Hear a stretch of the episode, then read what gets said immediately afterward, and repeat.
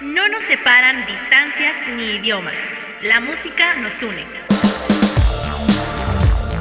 Bienvenidos a Mezcolanza con Ari Perón.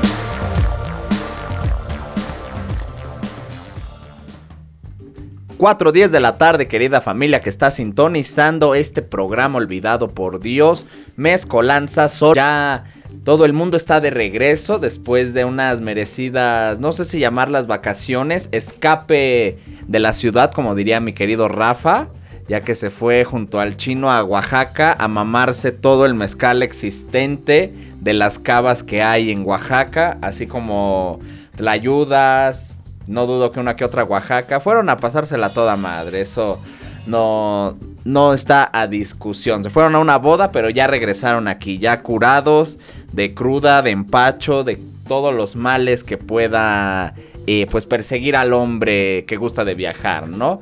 Y bueno, es para mí un gusto darles de nuevo pues la bienvenida. Ya están aquí desde el lunes al mediodía. más menos, horas más, horas menos. Y pues, ¿qué no darían? Yo me imagino por estar de nuevo allá todavía terminando de sembrar magueyes, ¿no? Así que, pues Aquí, para los que no sepan, pues les presento a mi querido Chino Reyes en la producción y controles de este espacio, como siempre, haciendo que todo suene bastante chingón. Y pues a mi querido Rafa Tinoco, el encargado del en vivo a través de Facebook, que ya se pueden ir sumando a través de la página de Radio Lante. Estamos ahí. En Instagram, pues síganos también, síganos en todas las redes sociales, por favor. También hay canal en YouTube se están subiendo los programas de todos los compañeros que hay aquí de lunes a sábado. Así que eh, coméntenos, déjenos un, un saludito, un me gusta, un me encanta, un chinga tu madre, un algo que salga de su corazón, ¿no? Hasta el más mínimo comentario, pues nos ayuda con el señor Don YouTube, nos ayuda con el algoritmo a irlo abriendo un poco más. Así que pues háganos ese paro. Y bueno, el día de hoy eh, estoy bastante feliz. Vamos a dejar de lado los especiales musicales de países. En teoría ya que pues volvemos a uno de los tópicos principales de este programa, pero que no lo habíamos tratado, también por falta de interés mía, no había considerado un disco bueno, porque este programa se trata, como ya saben, de mostrar música de otros países, géneros que quizá no sean tan populares en nuestro país, pero que en sus países de origen pues son brutales, ¿no?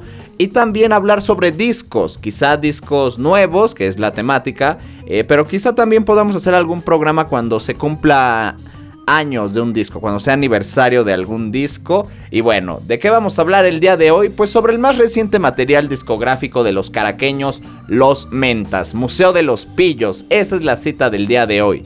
Vamos a hablar de este disco que ya lo pueden disfrutar en todas las plataformas, llámese Spotify, llámese YouTube, llámese algún canal de un link ruso, ucraniano, checoslovaco o donde usted guste y mande escuchar música, ya lo pueden disfrutar.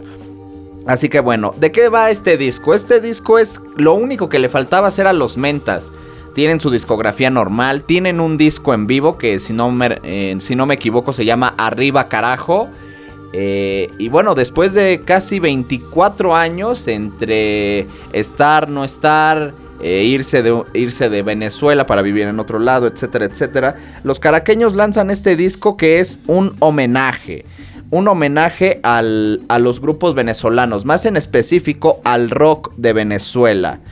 Eh, los Mentas se formaron en el 98 y nace como resultado de la separación de los grupos Escabiosis y Amor de Madre. Los Mentas, eh, a día de hoy en Wikipedia aparece que son el único grupo de rockabilly que existe en Venezuela. No sé si fiarme realmente de esto, si sea un wikidato, pero eh, de lo que no cabe duda es que es pionero, tal vez el primero de hecho de los grupos venezolanos que hicieron rockabilly, aunque después agregaron elementos swing, surf y punk, lo que le vale que al menos en sus visitas a nuestro país pues hayan sido apadrinados, entre comillas, o cobijados por nada más y nada menos que el fenómeno Fuzz. Entre otros grupos bastante interesantes de aquí de la escena underground de nuestro país. Y ahora les voy a dar un poco de contexto sobre la década de los noventas en Venezuela. Para entender un poco pues las letras de los grupos eh, que se homenajean. Y pues para ser un poco empáticos con la situación de nuestros hermanos de Venezuela. Eh, así podrán disfrutar más de los temas de los grupos que existieron o que aún siguen trabajando en este país. Durante los 90 hubo altos índices de pobreza, hubo reducción de la fuerza laboral campesina, aumentó la emigración hacia las ciudades, se incrementó el trabajo informal y la situación crítica del país pues avanzaba a pasos agigantados.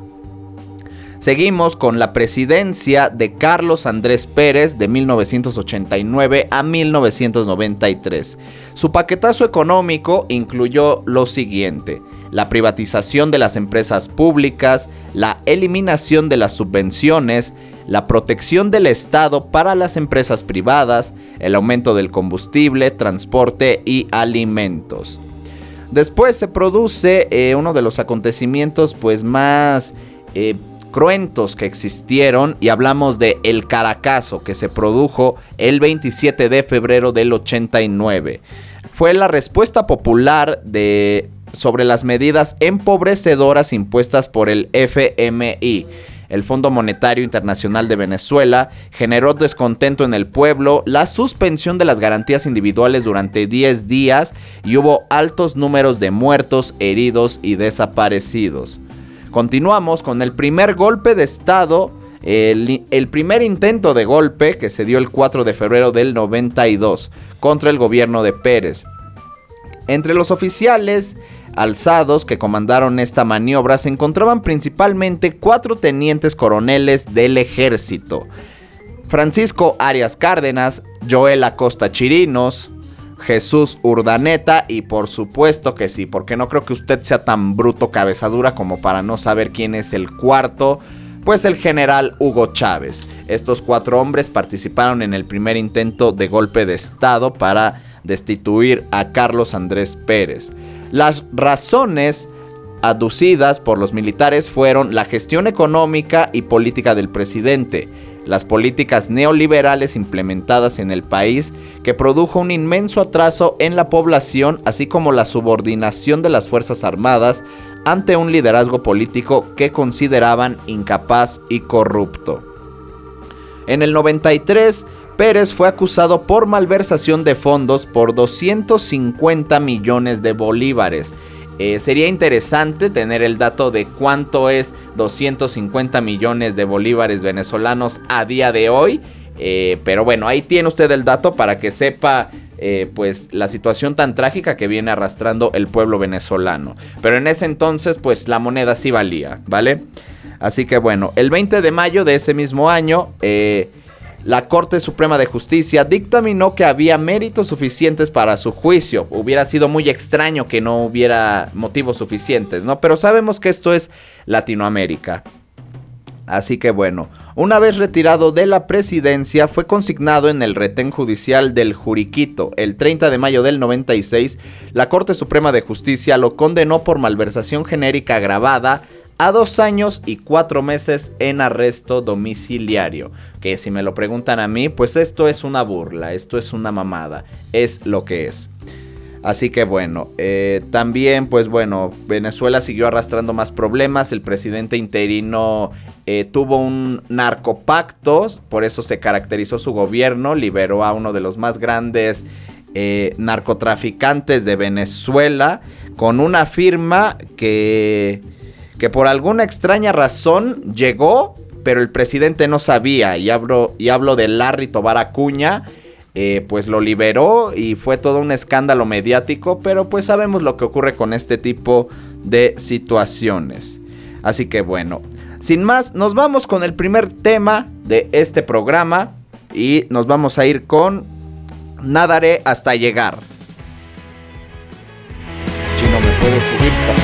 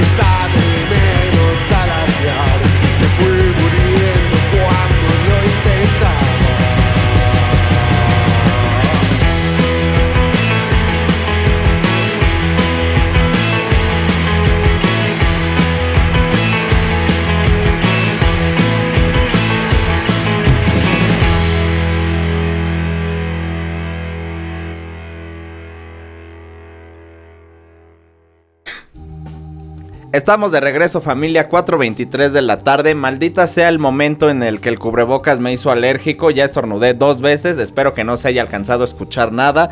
Pero bueno, si no, eh, créame que no, no pude eh, resistirlo. Se me iban a salir los ojos por las cuencas si no estornudaba. Lo que acabamos de escuchar fue Nadaré hasta llegar. Segundo tema de este disco homenaje, canción de los tomates fritos, grupo de indie que se formó en Puerto La Cruz en 1996. Esta canción es parte de su disco Hombre Bala que se publicó en el 2010, hace pues ya 12 añitos aproximadamente, 12, 11 años. Pero el tema que nos abre las puertas en este recorrido venezolano que no incluimos en este programa es la canción Que mente del Zapato 3 ya que son 12 temas y en los programas solo ponemos 5 canciones, o bueno, al menos en este programa que están sintonizando, pero vamos a eh, platicar absolutamente todas las canciones de este disco, todas las vamos a comentar. Y bueno, la canción que mente del Zapato 3 es parte de su primer vinilo Amor, Furia y Languidez que se lanzó en los 90. Los zapatos se formaron en el 83 y son muy relevantes en la escena nacional y latinoamericana de los años 80 y 90. Trabajaron hasta el 2000 desafortunadamente, pero el regreso al escenario de Zapato 3 se dio el 24 de marzo del 2012 durante la celebración eh, del aniversario número 107 de las fiestas de Maracay y tras unos 12 años de la disolución, la banda estuvo conformada por los hermanos Segura, Fernando Batoni, Jaime Verdaguer y Diego Márquez. A raíz del gran éxito del concierto, confirmaron a través de la página oficial y las cuentas de Facebook y Twitter la gira nacional llamada La Última Cruzada, la cual comenzaría el 13 de julio en Maracaibo y recorrería las ciudades más grandes del país. Desafortunadamente, el 16 de febrero, de este año, se dio a conocer sobre el fallecimiento del reconocido baterista de la banda, Diego Márquez, quien, según reportes de la agrupación, sufría de una aguda depresión y decidió dar fin con su vida en su estudio en Suiza, país en el cual residía desde hacía un par de años. Eh, algo muy eh, curioso, interesante de este dato es que aparte de que los agarró sorprendidos a todos, no solamente al grupo, a Zapato 3, sino a todos los fans esta noticia, pues es el hecho de que Diego era una persona eh, siempre muy positiva, lo veía salir de casa con una sonrisa en rostro, una persona pues bastante, bastante bien. Y uno de los integrantes llegó a comentar que estaban viendo lo de sus pasaportes y que había un problema con el suyo, pero nada que no se pudiera arreglar. Y al día siguiente pues se entera del suicidio de Diego, así que eh, algo muy trágico. Mm, y pues bueno, ojalá Diego esté en un lugar mejor y pues un abrazo a toda la familia de Zapato 3, a todos los fans de este icónico grupo de Venezuela. Es, algo triste, algo trágico este disco, pero creo que es algo emocionante eh, verlo desde este lado homenajeando a músicos fallecidos, sobre todo en estos tiempos tan, tan cruentos, pero siempre es lindo cuando los grupos recuerdan sus influencias, quienes eh, los hicieron estar en tarima. Nos vamos con la siguiente canción, esto es La Danza de los Esqueletos. Estás en Mezcolanza, solo en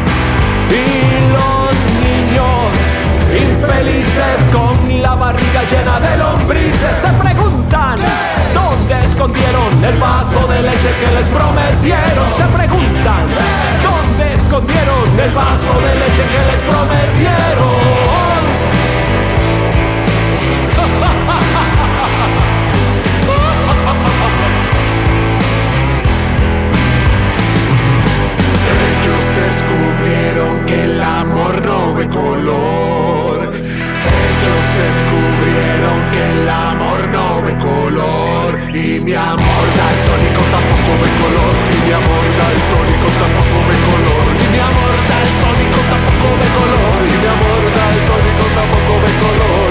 Papá los esqueletos. Mi amor tampoco ve color. El hombre bueno, no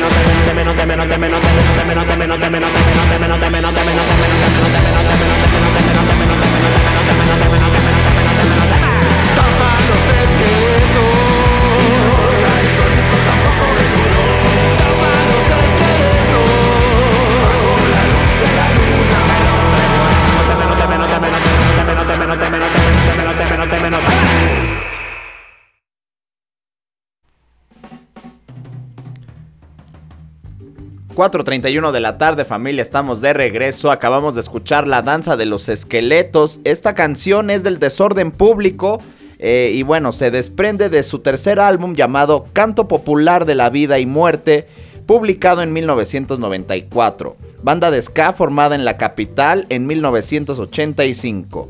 Y bueno, también otra de las canciones que son parte de este disco es el tema Uñas Asesinas, un clásico, pero la versión de la Seguridad Nacional, que lo podemos encontrar en el disco 1983-1993, publicado en el año 2005.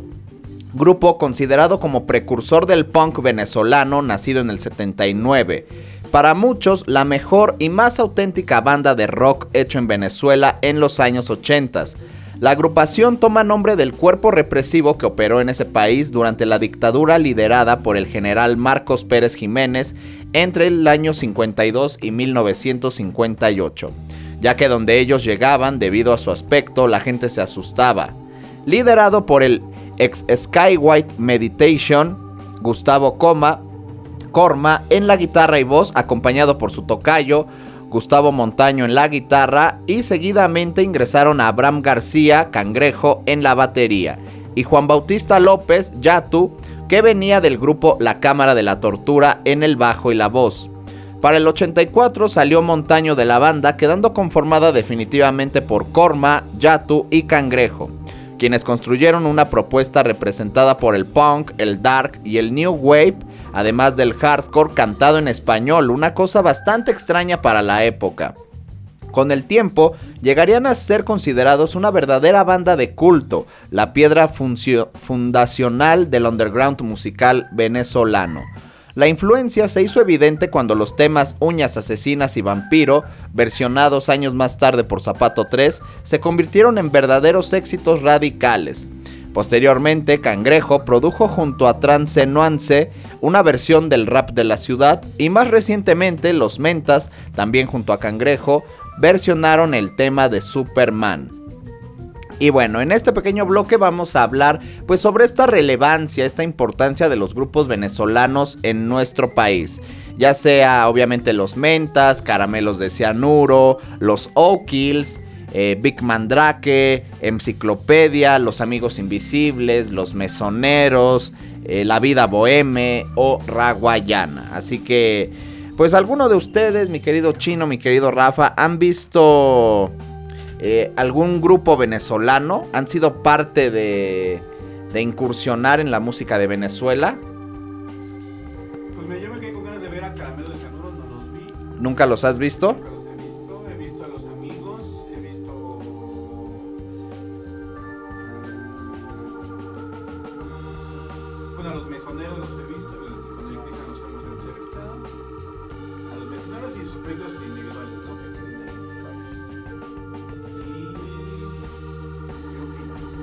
Dos grupitos nada más. Y el asqueroso e insufrible enciclopedia. Muy bien, muy bien, Rafa. Mi querido chino, tú tienes más cara de los mesoneros y la vida bohem. Me gustan los mesoneros, no los he visto. No me gusta mucho la vida bohem, pero sí he visto a amigos y a O'Kills. Los amigos y los O'Kills. ¿Se acuerdan más o menos en qué año vieron a los amigos? Los O'Kills son relativamente nuevos. los amigos como 2012. ¿2012? Ya hace un rato. ¿Y tú, Rafa? Eh, ya, edad ya no me acuerdo de los años. Ya no me acuerdo de qué años eran, pero ya había color, ¿no? Definitivamente. Definitivamente había color. Pero bueno, eh, yo he visto realmente a pocos grupos venezolanos, creo que a nueve, nueve, ocho artistas de los que eh, resalto más rap. todavía en el, en el extinto Sala Puebla, no. Ah. Desafortunadamente no. Qué, mal. De hecho, me hiciste acordarme de algo. Eh, hubo un festival traído por Cepeda, los encargados del... Ay, se me olvidó el nombre de su festival de metal que hacían eh, por acá, por el establo de México. No, no, no, no, ese no, no, no. Ese era un evento bien hecho, hermoso.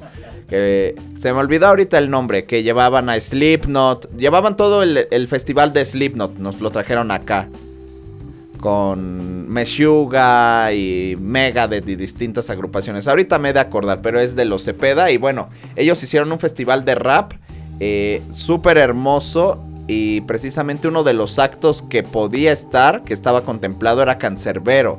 Pero pues a lo, debido a lo que sabemos, pues ya no, ya no se logró. No me acuerdo a qué grupo metieron en su lugar, eh, pero sí fue, fue casi empezando el festival y pues esto sí nos, nos dolió a todos. Pero vi a Lu Fresco y a Willy DeVille.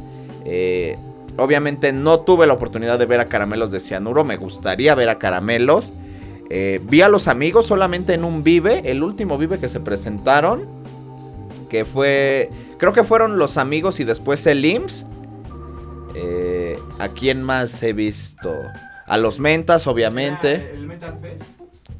No, no era el Metal Fest, no, del, era de los Cepeda. Pero bueno, el punto es que festival hermoso de hip hop de los Cepeda. Pero bueno, eh, ah, también a los Soul Kills, los vi en Reactor. Hace, uh, hace muchísimos años vi a los Soul Kills en Reactor. Pero hay una buena, hay una buena relación con la música venezolana. eh, su acento, aunque a veces no se nota tan marcado en las canciones, a diferencia del acento argentino o el acento colombiano, eh, quizá eso representa eh, pues más apertura. No debería ser un- una barrera escuchar el acento venezolano, pero creo que no se, no se escucha, no se distingue en la música. No sé qué piensen ustedes, pero pues creo que hay buena relación. Debería, eh, deberían venir más grupos venezolanos acá. También, ah, también podemos disfrutar de el Notorious Big de Venezuela, que se me olvidó ahorita su nombre. El Acapella. De la Capela, que también famoso en el free y el circuito de batallas. Así que pues hay, hay, hay talento en Venezuela. Y qué bueno, usted nos puede dejar en los comentarios, ¿ha visto grupos de Venezuela? ¿Qué les gusta? La voz, la propuesta del rock, el reggae, el rap, ¿qué les late de la música venezolana? Por mientras nosotros nos vamos con la siguiente canción y esto es eh, Educación Anterior. Estás en Mezcolanza, solo en Radioland.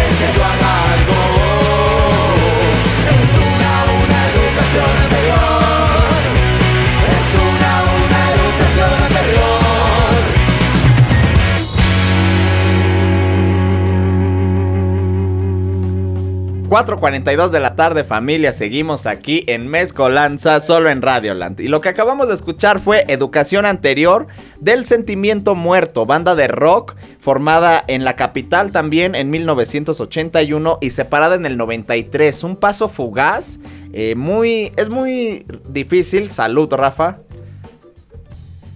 Muy bien, muy bien. Con una trayectoria larga y varios discos editados. El Sentimiento Muerto es considerada como una de las bandas de rock más populares e influyentes de la escena musical venezolana. Su legado se ha traducido en numerosos tributos y reediciones de sus discos.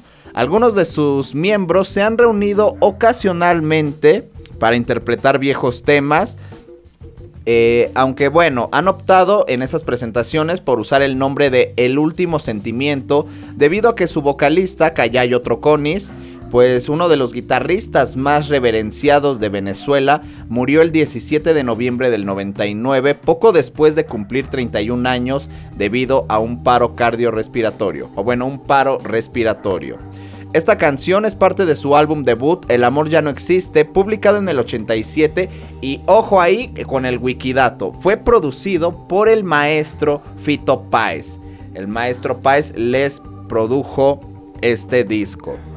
Siguiendo con las canciones de este material, otro temón que nos encontramos es Confesión de King Changó, agrupación de ska latino de Nueva York con raíces de Venezuela, y su nombre proviene de Changó o Shango, el dios afrocubano de la guerra, y esta canción pertenece a su álbum debut Rey Changó, publicado el 27 de agosto del 96. El siguiente tema, pues, fue de los primeros que los mentas soltaron en YouTube. Ya saben esta dinámica de los grupos de soltar sencillos en YouTube. Yo no lo entiendo, la verdad, para mí es extraño, pero muchos lo hacen y como que más bien les funciona, si no, no lo harían. Pero a mí se me hace extraño, se me hace extraño esta dinámica. Y pues fue el tema de la gangrena, de los gusanos, una banda caraqueña que se formó en el 87 y se separó en 1998. El tema es parte de su álbum debut El Ritual del Basilón, publicado en el 94.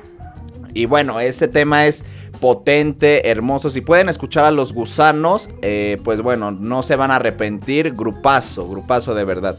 Y los comentarios sobre esta canción, sobre esta versión, pues maravilloso. Los venezolanos agradecidos de que se homenaje a los gusanos. Y bueno, el tema potente para echar slam, así que ojalá los mentas lo metan a su repertorio, eh, porque definitivamente es potente, rocabilesco, ska, punk, mucho riff, así que denle una escuchada a La Gangrena. Otro clásico que encontramos también es Carnaval de la Leche, una de las bandas de rock alternativo y de punk rock más importantes de este país en la década de los 90. Musicalmente conservaban una esencia quizá más relacionada con grupos como Nirvana y fusionando su estilo, según comentan algunos de sus fans, con tintes surf y pop. El tema es parte del disco 45 que se publicó en 2008, pero las canciones se venían escuchando desde mediados de los 90. Eh, pues esto debido a al nulo o inexistente apoyo de disqueras hacia el rock que pasa en todo el mundo. Diría Dross, pasa en la vida, pasa en TNT. Pero bueno, el punto es que se puede eh, disfrutar de este disco, se logró hacer y pues bueno, ahí para que lo busquen, lo compren, el disco 45 de la leche. Y bueno, eh, nos vamos eh, rápidamente con dos pequeños comentarios, ¿verdad? Sobre este disco. ¿Qué nos dicen los mentas sobre el disco? Cito. Hemos decidido realizar este disco desde el más profundo respeto y admiración a todos los compositores e intérpretes originales de estas 12 canciones, con especial dedicatoria a la memoria de Callayo Troconis, Blanquito Man, Nano Lara y Diego Márquez, comentaron los mentas. También dicen, y cito nuevamente, el título del álbum busca evocar la, escena rockera underground de aquel entonces, cuando éramos unos adolescentes vimos por primera vez a una banda de rock en una tarima o escenario. Em, esperen un momento. Esta escena alternativa se desarrollaba en gran medida en el barrio caraqueño de Bellas Artes, donde el ambiente cultural y bohemio a finales de los años 80 y principios de los 90, pero el disco también evoca otros espacios y aspectos de la nocturnidad ven- rockera venezolana, de la cual luego formaríamos parte. Y es lindísimo, es lindísimo. No sé si aquí ustedes recuerden cuál fue el primer grupo que vieron en vivo. Eh, pues quizá que los haya impulsado a crear una banda, no todos tuvimos ese caso, ¿verdad? Pero al menos sí es lindo recordar el primer grupo que vimos, lo que hayamos visto, eh, las emociones que se desprenden de nosotros. En mi particular caso, eh, creo, porque está la duda de un concierto anterior del cual no recuerdo y mi papá muchísimo menos se va a acordar, pero el primero, el primer show que fui, fue a Los Auténticos Decadentes en el Teatro Metropolitan cuando los Caligaris les abrieron el show. Hace bastante, bastante tiempo. en el Palacio de Deportes. Eh, no, pero este fue en el Metropolitan, no en el Palacio. Ese fue el, el primero que tengo yo documentado. Y me dormí todo el puto show. Ya, creo que ya lo he comentado. Me dormí, güey. Porque para los que no sepan, los asientos del Metro. Además de que era un niño, güey. Los asientos del Metropolitan tienen la cualidad de ser exageradamente cómodos. Cinemex y Cinépolis deberían estar eh, al pendiente de quién vergas hizo los asientos del Teatro Metropolitan, porque la verdad es una puta joya dormir en el Teatro Metropolitan, se los juro por Dios. En especial los de arriba. No sé, en los de abajo no me ha pasado, o será que sí, me gustan los grupos que he ido a ver, pero en la parte de arriba yo creo, yo sí le tengo miedo mucho al- a la parte de arriba del Teatro Metropolitan. Tú dices, eh, Rafa, que tu primer show fue... también fue de niño, y me llevó mi abuela. Uf. Y creo que era Mijares. Era en el Palacio de los Deportes. ¡Qué rico! Y a- no, sí, estupendo. Maravilloso, excelso. O sea, yo, yo recuerdo que yo ni quería ir, ¿no? Pero ahí estuve. De mi abuela, tengo boletos, así que va. Así que te chingas y vas. Wow, maravilloso. Soldado del amor, el Rafa. Muy bien, despertando ahí pues todas estas emociones cargadas de... verdad, además tengo flashazos de recuerdos, la verdad, sí. de Parte, si ahorita no lo comentas tú, yo creo que ni me acuerdo. Ni me acuerdo, pero ahora me voy a empedar escuchando a Mijares. Muy bien, qué lindo. Mi querido chino. Primer, primer concierto a Lenny Kravitz en Palacio de los Deportes y le abrieron los babasónicos. No, pues eso sí es Rocky, no las 2004, mamadas que estamos comentando. 2004. Pues yo creo que sí es el chino. Voy yo y cierra Rafa. Ahí de usted nos acomoda dependiendo del género, eh, capacidad del inmueble, época, usted decide. Nos vamos con la siguiente canción. Esto es, esto todos lo conocen. Esto es el disco anal. Y les mandamos un beso en el chiquilín a todos los que...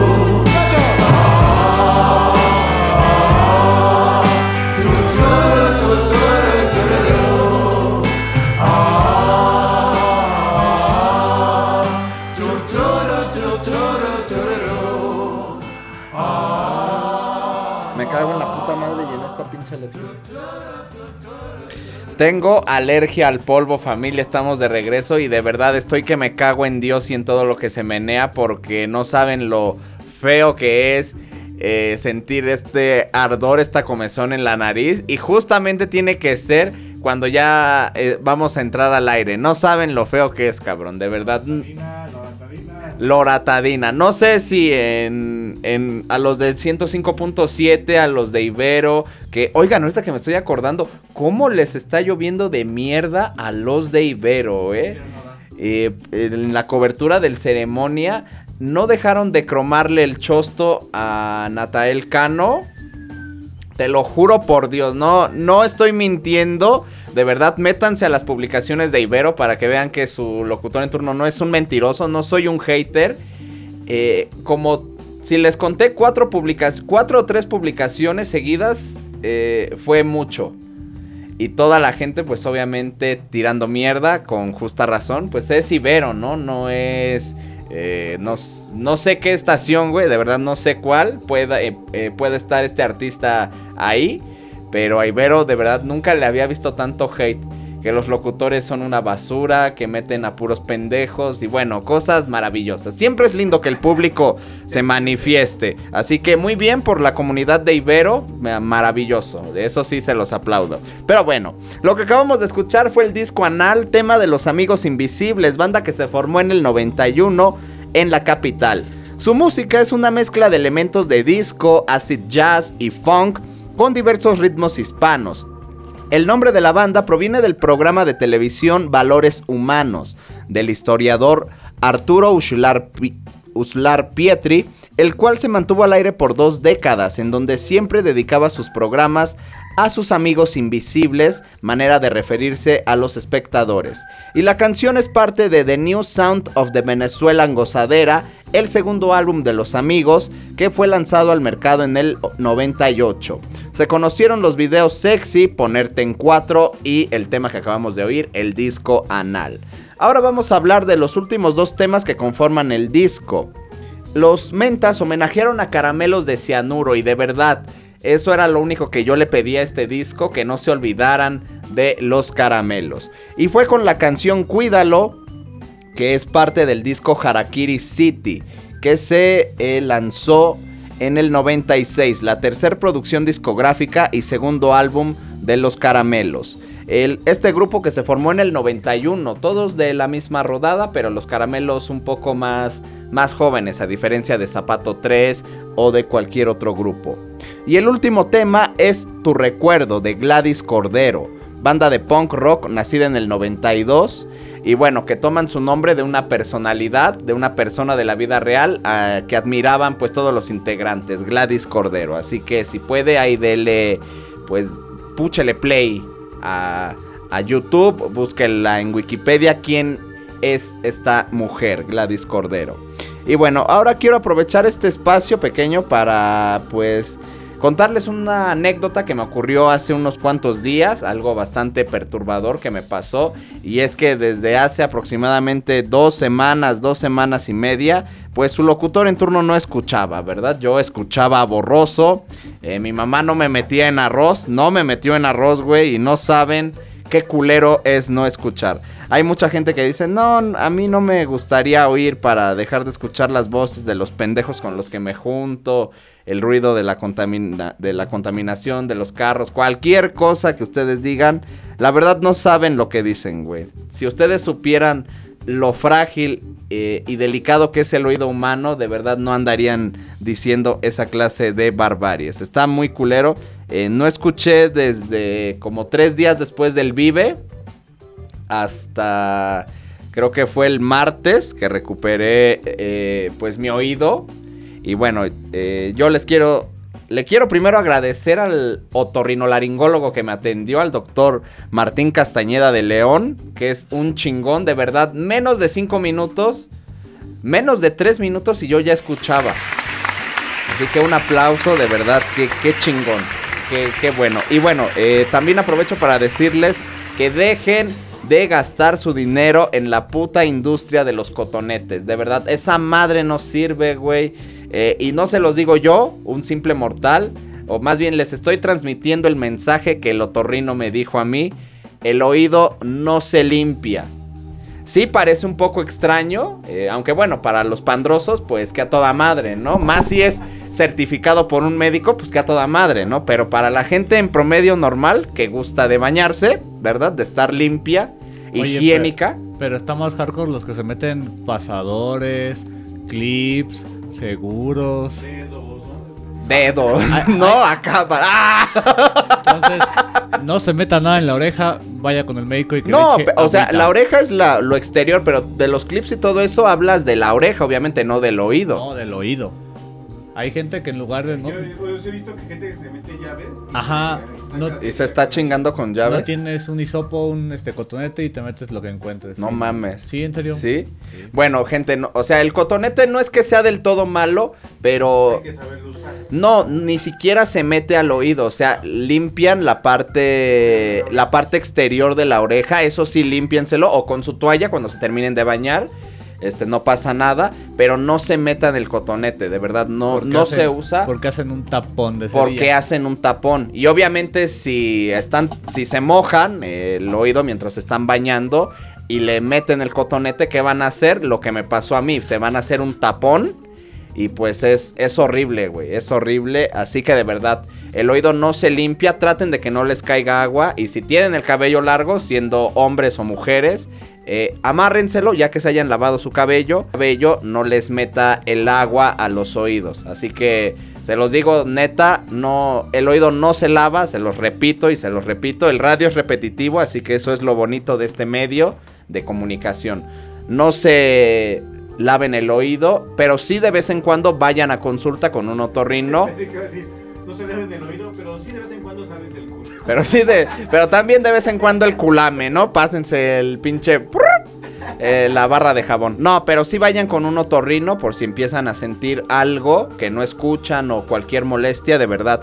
Vayan porque es bastante horrible eh, sentir vértigo, sentirte mareado y que te tengan que repetir todo es muy feo. Y bueno, ya rápidamente les digo, yo les recomiendo este otorrino, de verdad se los juro. No es no está pagado este programa ni nada ni patrocinado, pero su consultorio está en Durango 81 en la Roma Norte. Durango 81 Roma Norte, ahí está su consultorio del doctor Martín Castañeda de León, que de verdad un chingón. Sin él todavía escucharía borroso y pues yo ya estoy Roma Norte, ¿cómo se llama el doctor? Martín Castañeda de León. Ya lo estamos escribiendo aquí, va a aparecer Ya está apareciendo en sus momentos. Durango 81, Roma Norte. Roma Norte, en la Rockma. Y bueno, eh, ¿qué más? ¿Qué más falta? Pues ya, yo creo que nos vamos con la última canción y después seguimos platicando, comentando acerca de este disco. Pero antes, pues coméntenos qué les ha parecido hasta el momento el homenaje de los mentas hacia el rock venezolano, el rock caraqueño. ¿Qué les ha parecido? Nos vamos con la última canción de este programa y se llama Animalito en Corral.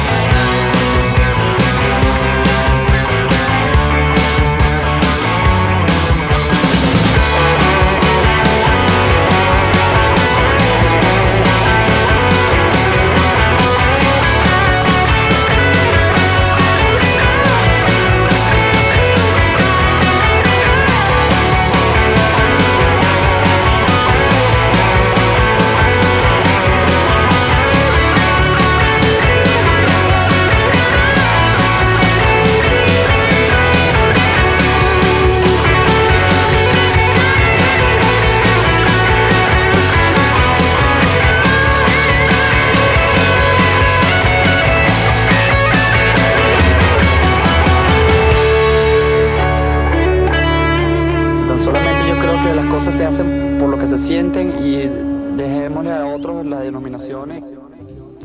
El último tema de este programa, familia, fue Animalito en Corral de los Dermis Tattoo, que fueron una banda de rock y grunge, grunge venezolano, de la ciudad también de Caracas, todos caraqueños. Es, es feo cuando todo radica en la capital, eh, que no surja nada de, otro, de otras provincias, de otros lugares. Eh, aunque bueno, sí hay, pero los más famosos, lo que conocen más obviamente ellos y nosotros, pues todo es caraqueño. Pero qué bueno, ojalá haya más grupos que salgan de Puerto La Cruz, de Carabobo, de Sabana Grande o del coño de su madre, de cualquier lugar que haya. Que por mucho tiempo México era nada más Monterrey, la, la camada regia, Guadalajara y Ciudad de México, ¿no? Y ahorita sí hay más, un poquito Sigue más siendo, ¿no? No, ya hay un poquito más de apertura, ¿no? ¿En No dónde? tanta, pero ¿De qué, de qué? ¿De quién? de música. O sea, de- supongo que ya hay más bandas de Querétaro, tal vez de Toluca, de... México hay un pues de... No, pero me refiero a que por mucho tiempo, o sea, dice La Ari que... batuta. a- a- dice Ari que en Venezuela es Caracas y Caracas. Y acá por mucho tiempo era Monterrey, Guadalajara y Ciudad de México, ¿no? Bueno, pero también estás hablando aquí de tres, tres sitios y eh, Venezuela solamente la capital. Sea, está todavía más, poquito más cabrón, ¿no? Pero bueno. La banda se formó en el 92 y se disolvió en el 98 por exintegrantes del Sentimiento Muerto, tras disolverse la banda. A pesar de su corta vida, en una época en la que el rock venezolano no contaba con una gran difusión ni respaldo de discografías, eh, discográficas eh, de haber lanzado un solo disco y de la prematura muerte de su líder, Callayo Troconis, Dermis Tattoo se convirtió con los años en una banda de culto y su influencia musical es reclamada constantemente por los nuevos grupos del rock venezolano. Y bueno, algo que no, que no comentamos fue la portada del disco. Así que brevemente les voy a describir la imagen porque es muy importante. O bueno, al menos para mí es muy importante en un disco la portada, el arte, porque es lo primero que ves. Y como decía un profesor de alguna materia en la universidad o en la secundaria, eh, lo visual te atrapa, lo visual siempre nos atrapa. A la gran mayoría, hay gente que no, pero a la gran mayoría nos atrapa la imagen. Eh, lo cual es muy lindo, siempre es lindo ver un booklet y decir, ah cabrón, son dos pechos, como el leche de Ilia Curiaquian de Valderramas, que son unos pechos. O qué otra portada, eh, puta madre, no sé, güey. El perro salchicha en el de los decadentes de Somos. ¿Dónde. ¿Dónde jugaban las niñas justamente? Ajá, la colegiada, qué rico, verdad de Dios. La, el Freak on a Leash de Korn. El Freak on a Leash, el muñequito vudú, muy bien. Eh, portadas emblemáticas, cosas que nos han llamado la atención. Y bueno, lo que podemos ver primero es un marco, porque hay, hay arte en este disco, un cuadro de color bronce y plateado que se ve que le han pasado los años encima porque los años no perdonan, el tiempo no acaricia, el tiempo es culero y pues a todos nos pega. Algunos no tanto, a otros sí nos madrea. Y bueno, eh, da como resultado un marco viejo. Y pero ¿qué hay adentro de este marco? ¿Qué podemos ver? Adentro hay un collage de imágenes de portadas de discos y flyers de eventos de las bandas homenajeadas en este álbum. Podemos apreciar parte de la imagen del disco 45 de la leche, del disco homónimo del desorden público, uno blanco con negro, maravilloso disco. Y algunos flyers, como por ejemplo uno, hablando del grupo de abajo hasta el de arriba, está Zapato 3, Desorden Público y Sentimiento Muerto. También hay otro del Sentimiento Muerto eh, y fragmentos de las fotos de los integrantes de grupos, nombres de las bandas, pedazos en blanco, como cuando se arranca o se intenta despegar un flyer, como se hacía la publicidad antes de los shows. No sé si se acuerdan, obviamente lo llegaron a ver. Yo en Tlatelolco lo llegué a ver muchísimo. Los flyers de Ska, me encantaba verlos, los logos, cómo se hacía el color con la lluvia o el calor rojo o... eh, ¿Qué otro color agarraron? Como un, un verde como el de esta línea del metro, de la 8. Era súper lindo y los querías despegar y algunos se venían en chinga, otros lo, lo madreabas. Era muy bonita la publicidad así. Pero bueno, contamina mucho. Qué bueno que ya no se hace. Aunque queda en el corazón de los fanáticos que coleccionamos pues el flyer del evento, ¿verdad? que le tenemos ese amor al flyer. Pero bueno, espero que hayan disfrutado de este recorrido venezolano, que escuchen la música de ese país tan maravilloso que le está pasando muy mal. Ojalá algún día Venezuela pueda volver a ser lo que era para Sudamérica y claro el resto de América Latina. Gracias al chino que está aquí en la producción, gracias a Rafa por el en vivo y gracias a la gente que nos haya visto y comentado. Eh, pues bueno, vivan los mentas, viva Dross, viva Caramelos de Cianuro y viva Venezuela, coño de la madre. Nos vemos el próximo jueves en punto de las 4. Yo soy Ari Perón y esto fue el programa número 3 de esta temporada. Gracias familia, paz. El viaje de hoy ha terminado. No te pierdas la próxima emisión por Radio Lab.